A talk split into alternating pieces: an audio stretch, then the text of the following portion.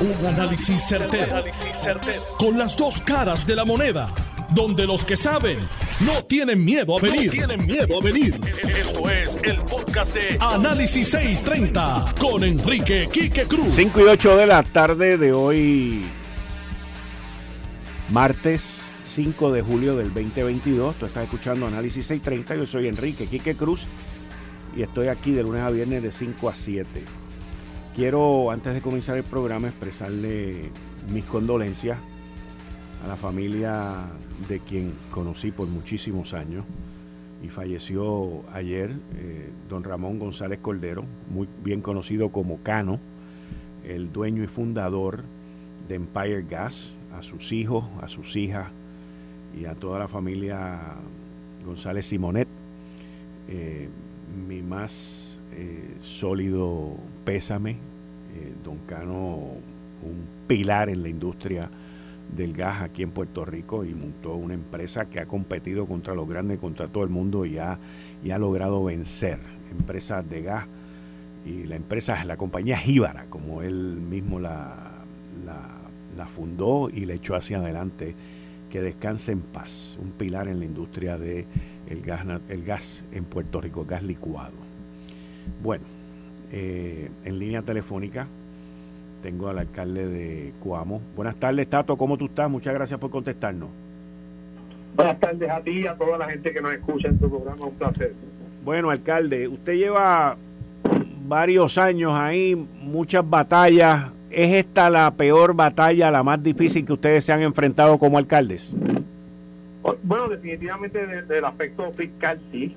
Eh, la eliminación del fondo de equiparación, que no era otra cosa que la el Estado, a través de una fórmula de las rentas internas netas, al igual que con la universidad, pues distribuía parte, el 2%, a los municipios para que los municipios pues, pudieran desarrollar su proyecto, desarrollar su obra social y eh, de igual manera pues atender las circunstancias de sus ciudadanos el Estado no puede, no lo hace o no lo, dejó de hacer en un momento dado y también cerrar la brecha de la pobreza, creando posibilidades en estos espacios que son mucho más lejanos a eh, las áreas metropolitanas donde pues se centran las riquezas de, la, del gobierno, de la isla económica. Eh, ahora, con la eliminación del fondo de equiparación, más que eliminar presupuesto a los municipios, eh, se abre esa brecha de eh, ciudadanos que van a tener que ir más lejos a buscar sus servicios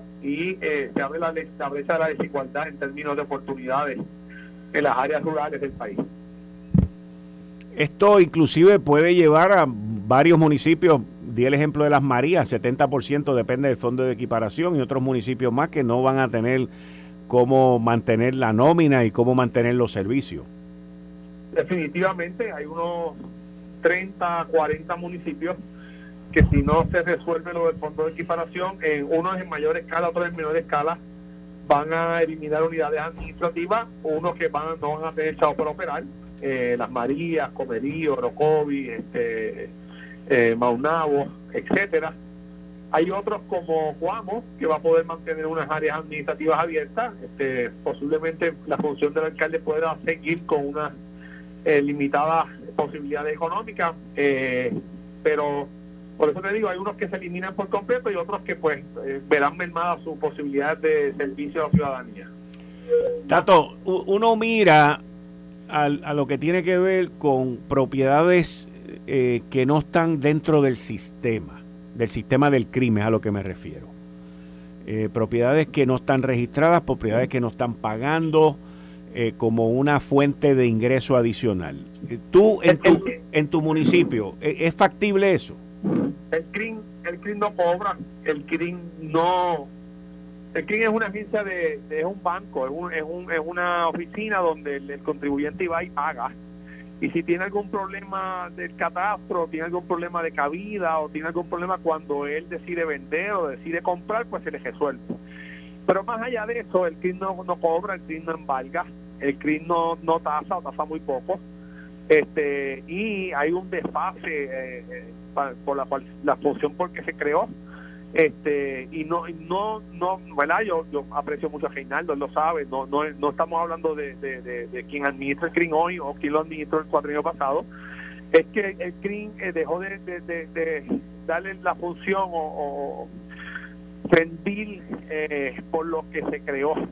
Entonces en esa dirección pues tenemos un problema eh, estructural brutal porque para lo que se creó pues no no no está no está rindiendo en el caso de Cuamo, yo te puedo decir que alrededor de las cuatro cuadras alrededor de la plaza, yo tengo eh, fácil sobre un millón de dólares que el CRIM no cobra, que el CRIM no embarga y que son propiedades que por cuestiones de eh, herencias no se pueden vender, no, eh, no hay declaratorias de herederos, los, herederos han muerto, esas propiedades están cejadas, no no se expropian, este, no se tasan correctamente, no se les pone la deuda correcta se le pone una deuda de cinco años nada más que, que yo creo que eso hay que enmendarlo porque con esta amnistía última que se jugó en junio de 30 los chavos del CRIM se les regalaron a los contribuyentes el que no pagó pues no pagó y hay que ir 10 años para atrás por lo menos. Hay muchas cosas que se pueden hacer el CRIM tiene que reestructurarse completo las regiones no tienen la gente eh, que se necesita para hacer un buen trabajo las regiones son una eh, pues, rojos y azules no se acomodaron allí gente en posiciones bien chéveres, pero que no van en función de, ser eh, eh, una agencia que, pueda dar buenos resultados y que pueda dar eh, eh, buenos recaudos a los municipios, que fue para lo que se creó. Entonces, en adición a eso, ustedes le metieron también lo de lo del plan salud de los empleados y otra serie de cargos de los cuales ustedes llevan una, unos, años ya este, pidiendo ayuda en cuanto a eso. Ahora, ¿qué dice la gente de, de la Junta de Supervisión Fiscal? Pues aquí el gobierno, el gobierno tiene, el, gobernador tiene que hacer, eh, sacar fuerza, igual que, hizo como la legislatura, igual que hicieron con lo del retiro. Este, ya con la fondo, con el fondo de equiparación, pues se acabaron las transferencias del Estado a los municipios. Coño, lo, lo, lo más sensato, sí que es que pues se eliminen las transferencias de los municipios al Estado porque no es justo que si ya las transferencias del Estado a los municipios se eliminaron, ¿cómo es que se mantienen las transferencias del municipio al Estado? Por ejemplo, como tú acabas de decir, pues la reforma de salud, la reforma de salud, el gobernador José Yo, padre, nos impuso una carga que no era nuestra porque la constitución dice muy clara que el que tiene que dar los servicios de salud es el Estado.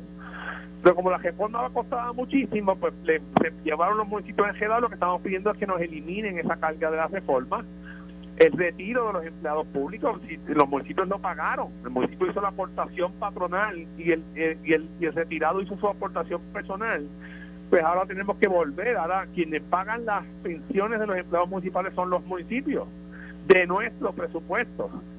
Pero sí que nosotros ya hicimos la aportación patronal hace muchos años de ese individuo. Ella así sucesivamente, por ejemplo, las facilidades recreativas que son del Estado, en Coamo las limpia, las mantiene y les da uso el municipio, el DRD no pone un peso. De igual manera con eh, los servicios a la edad avanzada, a la tercera edad. La quien da servicio de ama de llave, quien atiende las situaciones de emergencia somos nosotros quienes atendemos la seguridad vial, quien limpia, mantiene ahora mismo en estas lluvias, si tuviste en las fotos, todos, todos los que limpiaron cafeteras y fueron los municipios. Entonces, si me quitaste las transferencias de allá para acá, quítamelas de aquí para allá y con eso somos felices. ¿Qué dice Germán? ¿Ustedes se han reunido últimamente con Germán de la Junta de Supervisión Fiscal? Bueno, lo que pasa es que la Junta está, la junta, la junta está trancada en eliminar el municipio. Eh, eso es una realidad. Este, en, el, en entre líneas, pues están ahí pero el gobernador tiene que sacar fuerza, tiene que hacer eh, tienen que pararse de frente con la legislatura en un frente común y decir, mira, no hay problema, se acabó el fondo de equiparación, pero vamos a eliminar las transferencias del, del municipio al Estado y ahí resolvemos el problema y los municipios pueden eh, valerse por ellos mismos posiblemente y también vamos a reestructurar el, el CRIM para que sea a tono con los eh, servicios que necesitan. Mira, un ejemplo del CRIM, el, el Calle y aporta al CRIM 500 mil pesos al año. Y Calle tiene que montar una estructura paralela para poder ser eficiente en los cobros del CRIM. Pues entonces, pues, pues hay que hay que hay que reestructurarlo y esa es la agencia que se creó para recaudar los chavos nuestros. Si no está funcionando, hay que hay que reestructurarla y eso es parte de lo que estamos pidiendo al gobernador y a la Junta y a la legislatura. Y el tiempo corre. O sea, los municipios ahora... Porque estamos a 5 de julio. El presupuesto empezó el viernes. Estamos a 5 de julio. Tenemos un año. Esto es un año. Lo que le queda de vida como a 10, 15 municipios es un año. A los otros 15 o 20 le quedan dos. Eh, y pues yo no sé, porque otra cosa también que está incierta es cómo es, va a ser el proceso si un municipio queda insolvente. Pues esto no está claro. ¿Quién va a asumir esas responsabilidades? ¿Quién va a administrar esos bienes? ¿Quién le va a dar seguridad a esa comunidad? ¿Quién va a hacer deporte? ¿Quién va a hacer bellas artes? Ahora mismo, eh, quien está haciendo las bellas artes en Cuamo, que está desarrollando músicos, bailador, baile, eh, teatro es el municipio, el, estado, el estado colapsó. Este, ahora mismo acaba de ser el nuevo día, acaba de, reportar la semana pasada de un joven cuameño en Beckley Edmar Colón, el segundo cuameño que está allí ahora mismo dando clases, puertorriqueño, perdón, que nace de nuestra escuela, no nace de la escuela del Estado. Steven Moreno, que está número uno en el mundo en tenis de mesa, donde 13, eh, sale de nuestro proyecto de Jugando por mi escuela y así sucesivamente. Entonces, pues, pues hay muchas cosas que se afectan. La brecha de la desigualdad crece, especialmente entre los pueblos, entre más rural y lo más lejos a la metrópoli, pues, pues la pobreza va, va a aumentar de una manera dramática y el acceso a los servicios también. Entonces, Tato, esta emergencia y esta situación eh, tienen vida, vida prestada por este año, por este año fiscal. Este año fiscal hay 10, 12 municipios que van a estar con un respirador artificial. Ok, y, y, luego de que termine este año fiscal, que... Y cuidado, y cuidado, que no se vean afectados al final del año fiscal. Pero no es que lo que quiero es que la gente esté clara que no es que a fin de mes van a votar gente. No, no, no. Bueno, no, este año no. Este no, no, me refiero, me refiero a este mes de este año, porque de la manera como ha salido la información, como se ha diseminado la información, es como si fueran a votar gente la semana que viene, porque no hay que no va a haber con qué pagar la nómina a finales de julio si no existieran los fondos ARPA en estos momentos, ya hubiesen tenido que despedir gente. Ok, ok. Está bien. Bueno, pues nada, manténnos los, al tanto. 40, los 40 millones que, dio la Junta, más los 44 del Fondo de Equiparación, más los fondos ARPA que tiene cada municipio guardado de lo que se le llama el revenue loss, lo que dejaste de ganar durante la pandemia, que lo puedes usar en fondos operacionales, es lo que le está dando vida a, a unos 10, 15 municipios en estos momentos. Ok, pues vamos a mantenernos al tanto, Tato, y muchas gracias por darnos la, información. Bien, muchas gracias. Muchas gracias. Ustedes escucharon al alcalde de Cuamo, Juan Carlos Tato García Padilla. No es que van a votar gente la semana que viene ni el mes que viene, pero tienen que resolver esta situación dentro de los próximos seis meses, básicamente. Yo entiendo la parte, fíjate, ahora escuchándolo a él, entiendo la parte de de la carga que tienen los municipios impuestas por, por, el Estado, por el gobierno central. Pero vamos a ver cómo se descifra esto. Otra información y otra situación que ha salido es un cambio en, en la ley de las compañías foráneas que le metieron ahí un chuculum. Y ahora si usted va a vender una casa un apartamento, según dice la ley, pues tienes un requerimiento que tienes que presentar una tasación, aunque hayas vendido sin tasación, by the way, y tienes que presentar una mesura del, del terreno o del lugar. Y si es un apartamento, hay que presentar esa mesura. Si yo hago una transacción para vender mi propiedad y acordamos el precio y acordamos todo, método de pago y todo, porque yo tengo que presentar una tasación? ¿Cuál, es la lógica o cuál fue el pensar de la legislatura o de la asociación de agrimensores o de la asociación de tasasores, de tasadores para meter una cosa como esta? Voy a hablar ahora con, voy a conversar con el licenciado Rafael Ferreira, eh, que hoy escribió una columna en, en endy.com sobre este tema. Buenas tardes, licenciado, bienvenido a Análisis 630. Buenas tardes, Quique, y buenas tardes a todo el pueblo de Puerto Rico. ¿Cuál es la lógica detrás de esto? detrás de esto, o sea, porque los legisladores usualmente, usualmente digo, hay sus excepciones y en muchas ocasiones son en mayoría las excepciones, pero usualmente pues hay un propósito Eh, yo no entiendo el propósito de la tasación y mucho menos de la mesura. ¿Cuál es, cuál es? ¿Quieren ellos que nosotros le hagamos el trabajo al CRIM, al gobierno, eh, de, de tasar para ellos entonces poner al día sus, sus recursos o sus tasaciones? O sea, ¿cuál, es la lógica? ¿Qué lógica le han, o si le han explicado a usted alguna lógica? Pues francamente, sí que eh, esa interrogante que tú planteas la tienen los corredores de bienes raíces, la tienen los eh, notarios que trabajan en transacciones de bienes raíces, eh, lo tiene la banca y lo tienen todos los participantes de la industria, porque esto ha sido una gran sorpresa.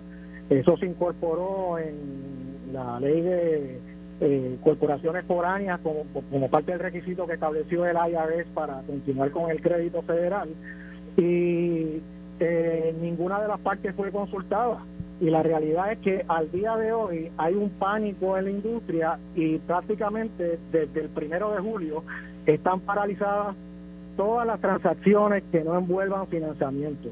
Cuando hablo de todas las transacciones no es solamente de una transacción donde el comprador tiene la liquidez para comprar sin financiamiento porque tiene los recursos, sino que si tú, digamos, le quieres donar una propiedad a un hijo tuyo, o si hay una liquidación de bienes gananciales y ya los ex cónyuges han valorado la propiedad como parte de, la sentencia y, están a punto de hacer la escritura, o si una persona tiene una situación eh, de demora seria con un banco porque tiene una crisis financiera y quiere entregar la propiedad como pago, lo que llaman dación en pago.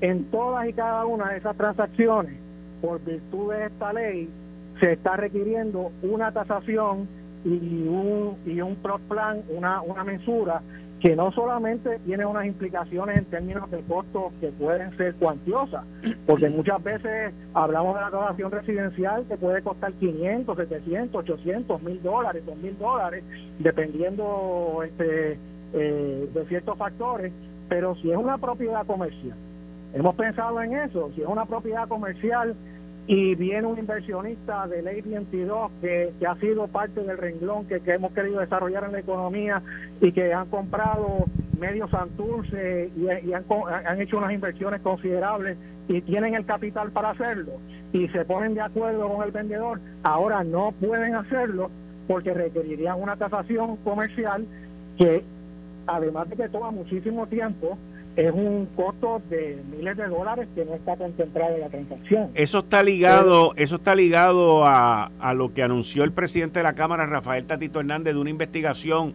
sobre las ventas en bienes raíces cash, en efectivo.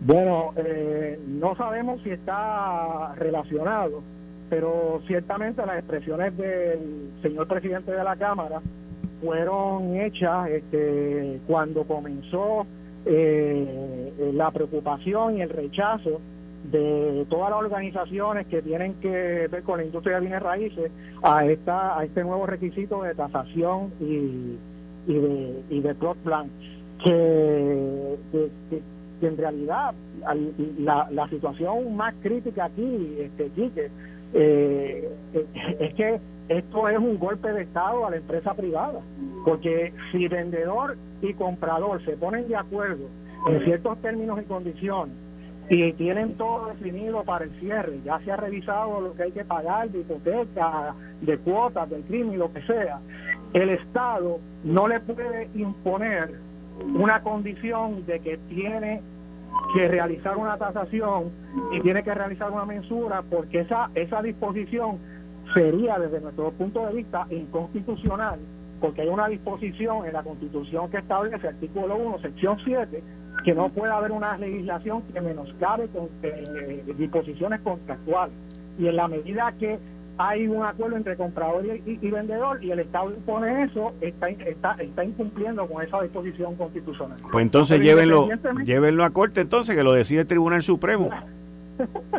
bueno, de hecho, este... Eh, la Asociación de Abogados eh, radicó un recurso hace unos días eh, sobre otro planteamiento jurídico Eh, pero ciertamente el, problema es que mientras todo esto eh, se atienda por los tribunales, la gente sigue esperando. en una economía que está en crisis, pues ahora mismo la, legislatura ha logrado detener todas las transacciones de bienes raíces en Puerto Rico que no envuelvan financiamiento. Pues vamos, vamos a seguir con el tema, licenciado. Muchas gracias por contestarnos la llamada. muchas, gracias. Eh, estás escuchando el podcast de Noti1. Análisis 630 con Enrique Quique Cruz. Martes 5 de julio del 2022. Tú estás escuchando Análisis 630. Yo soy Enrique Quique Cruz y estoy aquí de lunes a viernes de 5 a 7, como todos los martes a las 5 y 30 con el licenciado John Mott. Buenas tardes, licenciado. Bienvenido aquí, como siempre, a Análisis 630. Eh, gracias por tenerme. Oye, e-, esto no tiene nada que ver, estamos hablando de controversia y estamos hablando de otras cosas, pero hay, hay una noticia que yo he estado siguiendo de lejito y es de esta jugadora de la WNBA, Britney. No me acuerdo el nombre, yo tampoco. habla. Que la, la, arrestaron en Rusia, estaba jugando allá en, en, un tiempo, la arrestaron en Rusia por posesión de marihuana, o distribución, o no sé qué. Pero claramente se ve eh, la intención del gobierno ruso en, arrestarla, exacto, en chantaje. Y entonces eh, el gobierno ruso dejó saber hoy que cualquier tipo de canje o, de intercambio entre presos, que ellos están abiertos a, hacer un intercambio de ella por un arms dealer, por un ruso que los americanos agarraron, que es un tipo que lo estaban buscando desde hace tiempo por venta de armas y todo ese tipo de cosas. No me acuerdo el nombre del individuo, pero eh, se ve claramente la intención y me da una pena enorme con esa muchacha que la hayan agarrado en eso y que ahora ella sea este el, juicio contra ella se está llevando a cabo. Y la van a encontrar culpable y la van a, y la van a meter 20 años y la, van a encontrar culpable la van exacto todo eso que estás diciendo va así y ella está pues básicamente como carne ahí de, de un de un, de de una discusión internacional. O sea donde el gobierno quiere que suelten al, al, tipo que los Estados Unidos tiene amarrado allá y agarraron a esta persona. Así que aquellos que estén pensando ir a Rusia tengan mucho cuidado. Yo siempre digo lo mismo cuando tú vas a una dictadura siempre te, te este, expones a que estas cosas pasen eso puede ser en... Mira, yo tengo un, tengo un pleito con este abogado, muy buena persona, cuya hija eh, estudia eh, International Business. Y entonces cuando empiezan los problemas, estaba en Hong Kong, cuando empieza, oye, en Shanghai y todos estos lugares, cuando empiezan los problemas, mira, sácala de allí, no, no te preocupes, y ella se fue de allí. Porque, ¿sabes? El pasaporte americano en ciertos lugares es bueno, en ciertos lugares no es muy bueno. Sí. Y en un lugar, en Rusia, en eh, People's Republic of China, yo no creo que sea una buena idea. O en Cuba o en Venezuela. En Cuba o en Venezuela y cuidado ahora, ahora Colombia, eh, Bolivia, etcétera. Todo ese tipo de cosas ocurren y es una realidad que nos que es terrible para la persona. Esta muchacha probablemente estaba haciendo eso hacían años en Rusia y nadie le hacía caso. Ah, pero ahora buscaron una excusa para hacerlo. Es otra cosa. Cuando vas a un país como este, no cometas delitos. También. Cambiando el tema, eh, que tiene que ver también con Rusia y Ucrania, no es el tema que tú y yo vamos a hablar hoy, pero son temas que están ocurriendo a su speak en este momento. Exacto. El precio del petróleo se cayó hoy. Ok, tú sabes cómo funciona, el, el precio del petróleo es especulativo. Correcto. Si hay una probabilidad o posibilidad, y se está hablando de probabilidad hace tiempo, de una recesión, la demanda por petróleo va a bajar. Acuérdate, tú no estás hablando de petróleo mañana, estás hablando de petróleo dentro de 90 días, 120 días, ese tipo de cosas. Y esos son lo que se llaman futures. Los futures se, intercambian continuamente. Y el problema ahora es que ahora se piensa que en el futuro va a haber una recesión y no va a haber esa demanda por el petróleo. eso bueno, la recesión ya la hay técnicamente no. Y en, e inclusive... ¿Cuál de recesión es dos periodos corridos? Es correcto, son consecutivos. Pero... Eh, Hay indicios perdón, Perdón, perdón, perdón, perdóname y me corrijo. La inflación es la que ya está. Y, la inflación te lleva a una recesión si estás dos trimestres, creo que son. ¿Cuánto fue? Mm, no, lo que pasa es que cuando tú tienes una inflación, la forma de tú controlar la inflación usualmente te lleva a una, a una, recesión. Exacto, porque tú lo que quieres es aguantar el gasto. La demanda. La demanda.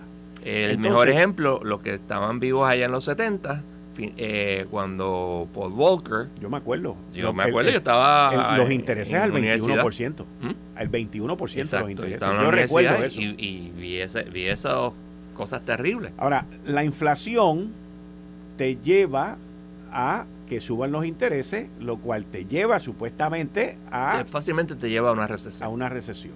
Y es probable que ocurra. el Fed dice que no, pero we know better.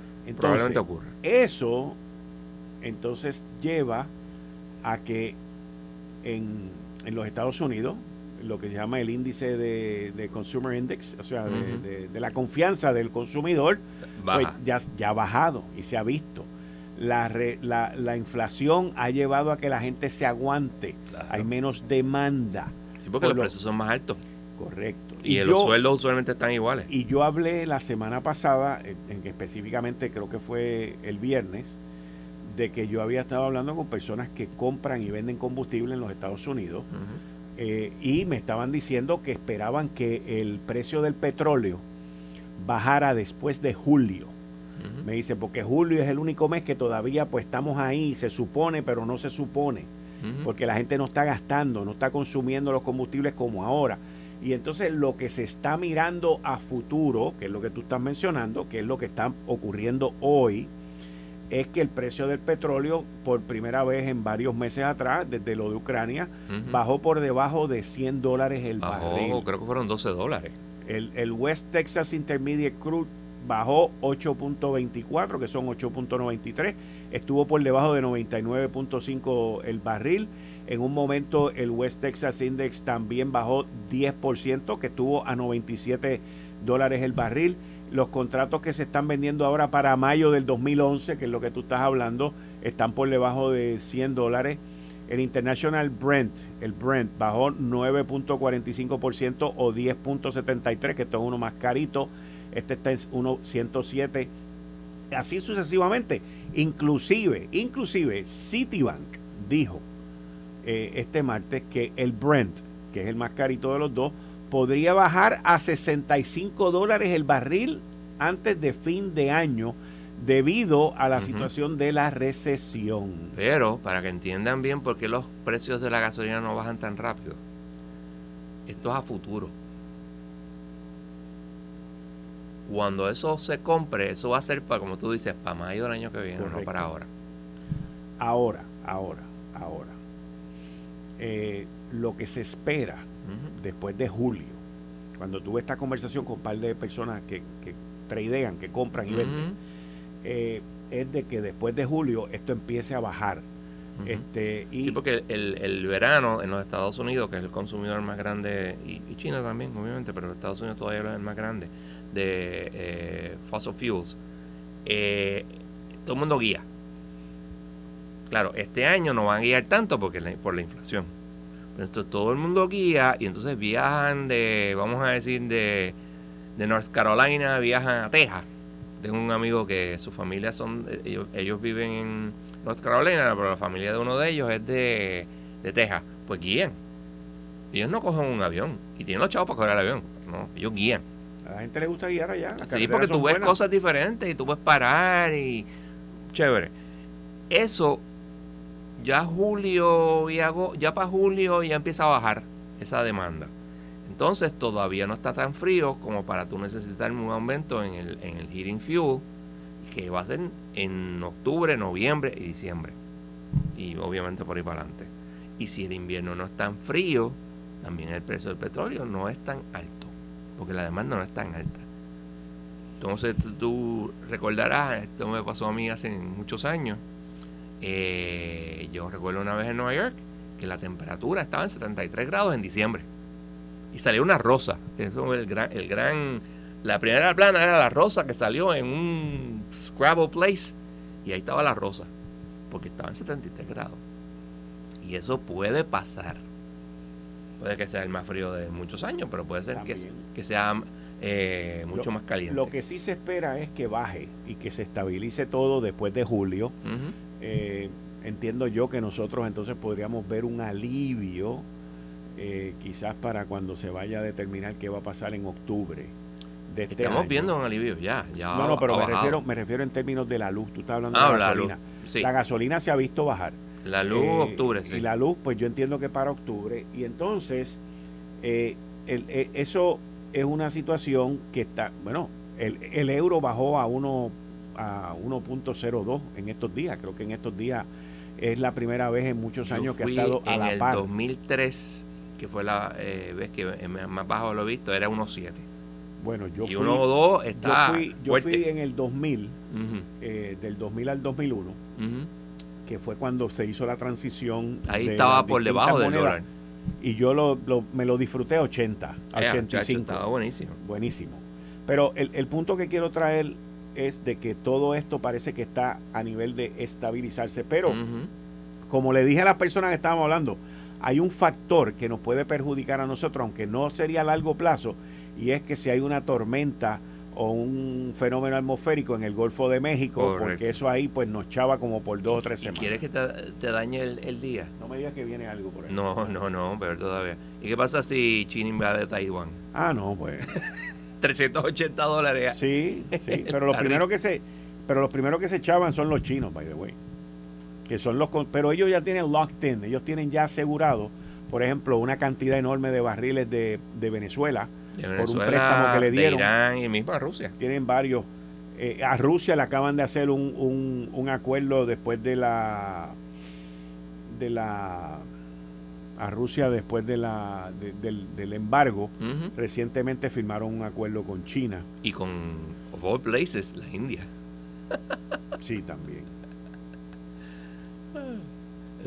bueno international politics is fun ¿De qué quieres hablar? ¿De los municipios? Vamos a, hablar de los, vamos a comenzar con los municipios. Bueno, fíjate, antes de que hablemos de los municipios, ya que estamos hablando de temas que tú y yo no hablamos aquí usualmente, eh, los abogados, el abogado que está llevando el caso de apelación de Rafi Pina, eh, sometieron hoy un, pedido, una resolución a la Corte de Apelaciones en Boston, pidiéndole que el juez se haga lo que tiene que hacer, o sea, que, que, que que exponga el por qué Rafi Pina es un peligro de fuga y no se le puede dar la y no se le puede dar la fianza. Eh, y, el juez contestó hoy la opinión de 14 páginas por cierto. Sí de, 14 páginas. Pero a mí lo que me dejó chocado con toda esta opinión fue el, la conclusión que es de tres páginas de tres, de tres páginas. Es como de tres líneas pero dice una cosa y después dice otra. Mira, eso fue que probablemente este, metió el dedo donde no era. Mira, para darte un ejemplo, yo estoy suscrito a, la, a lo que se llaman las avanzadas del primer circuito.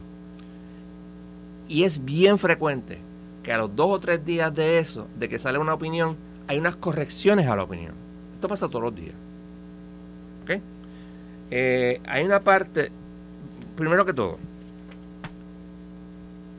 la sección que nos ocupa que es la 18 USC 3143. Sí, 3143. Establece que antes había una presunción de, que, de darle la, la fianza en apelación a la persona. Ahora es al revés. La persona tiene que demostrar clear and convincing evidence de varias cosas. Clear and convincing evidence es más que preponderancia de la prueba, pero menos que más allá de duda razonable como entre 51 y 80, como digo yo. Básicamente, Rafi Pina tiene que demostrar, por evidencia clara y convincente, que no es probable que él salga corriendo.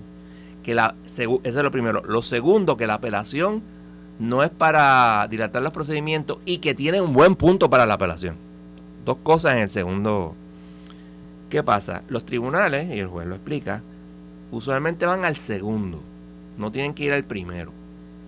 Y es lo que empieza a hablar es, eh, mira, eh, yo entiendo que él no tiene un leg on which to stand en la apelación. Eso es. ¿Cómo es? ¿Que, quién no tiene leg? Que, quién no tiene? Rafi Pino no tiene en, no tiene argumento en la apelación. En la que no tiene argumento. De, que, él de dice, de que, en la apelación. Ah, en la, en la apelación, No, no de la fianza.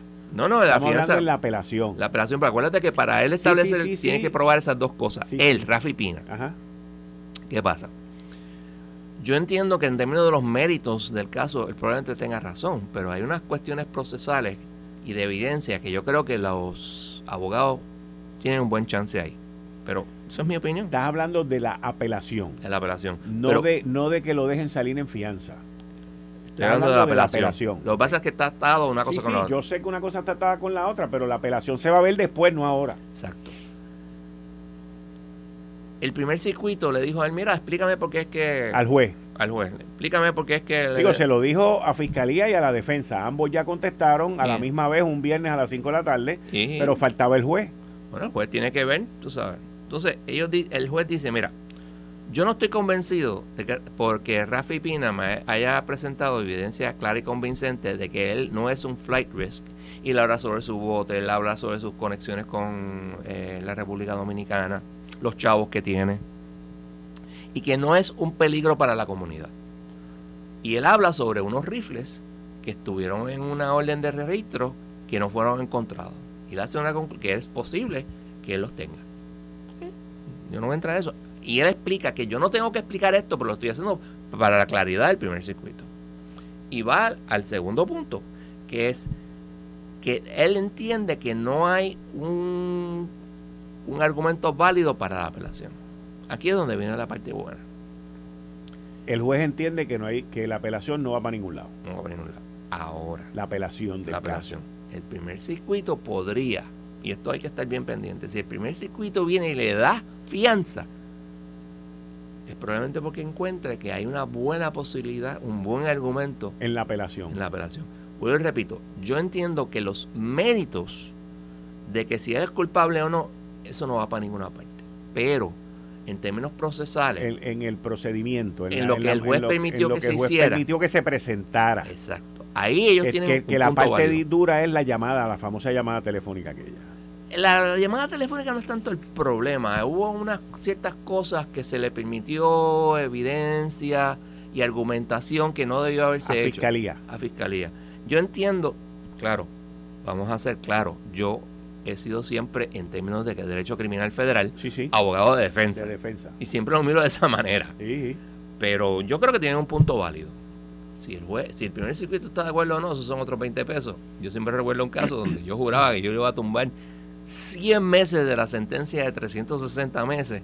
Y creo que a los dos minutos la juez Lynch me mira y dice, pero yo no, yo no veo ningún problema ahí. Y la otra juez Thompson me, me mira y me dice, yo tampoco veo ningún problema ahí.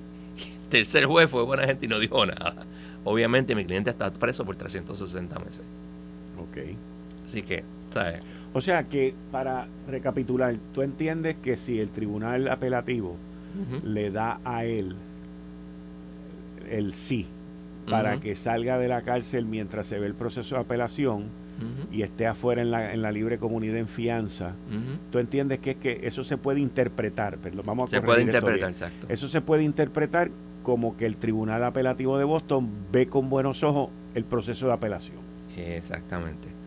Pero hay que tener una cosa en consideración, o sea, en, el sistema federal eh, es bien, son bien chabones, especialmente el primer circuito, en lo que se llama el Standard of Review.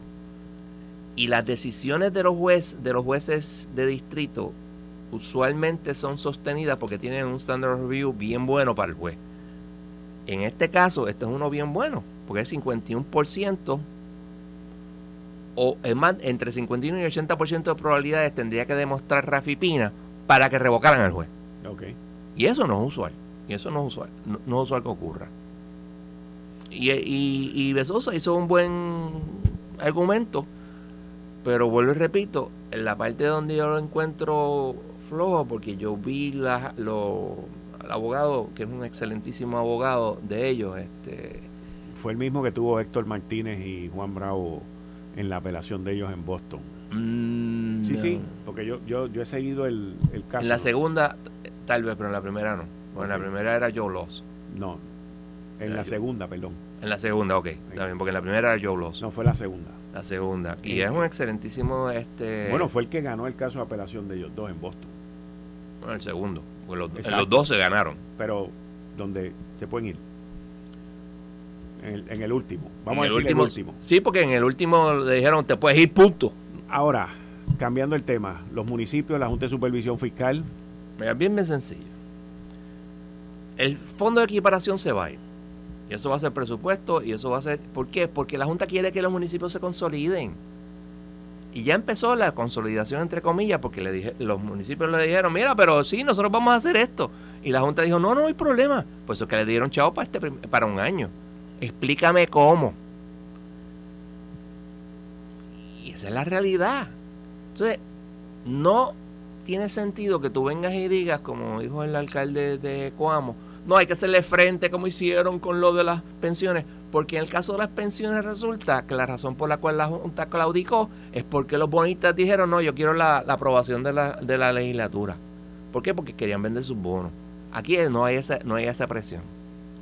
O no hay ese ítem para negociar. No lo hay. Esto es, ok, eso es lo que yo quiero. Entonces, claro, obviamente si la, si la, eh, y esto es algo que no es, no es fácil hacerlo, en all fairness Tú tienes que sentarte con todos los alcaldes, con los 78 alcaldes, la legislatura, hacer un plan bien hecho. Que la Junta diga, sí, chévere, no tengo problema, para consolidar. Y entonces yo no tengo la menor duda que la Junta va a permitir algunos fondos adicionales, pero tampoco lo que ellos quieren. Los municipios tienen que entender que van a tener que hacer menos y que, eh, irónicamente, yo creo que el, el, gobierno central va a tener que hacer más. Lo cual hasta cierto punto es ilógico, porque entonces vas a tener que aumentar el presupuesto. Pero, pero eso así es como yo lo veo. Y no hay duda, porque a menos que tú lleves los municipios a un título 3, que dudo que ocurra, con, o por lo menos con todo, eh, tú no puedes consolidar los municipios, porque la constitución, establece no lo permite. Que tú lo puedes hacer, claro, pero después tienes que hacer una votación entre el municipio que va a ser absorbido y el municipio que va a ser el absorbente. Solamente entre esos dos. Sí, porque lo que se. ¿Te acuerdas? La única vez que eso ocurrió fue el de Río Piedra. San Juan y Río Piedra. fue y, ha sido un desastre para Río Piedra. Fue un desastre total, absoluto y completo para Río Piedra. Completamente. Completamente. Estamos de acuerdo.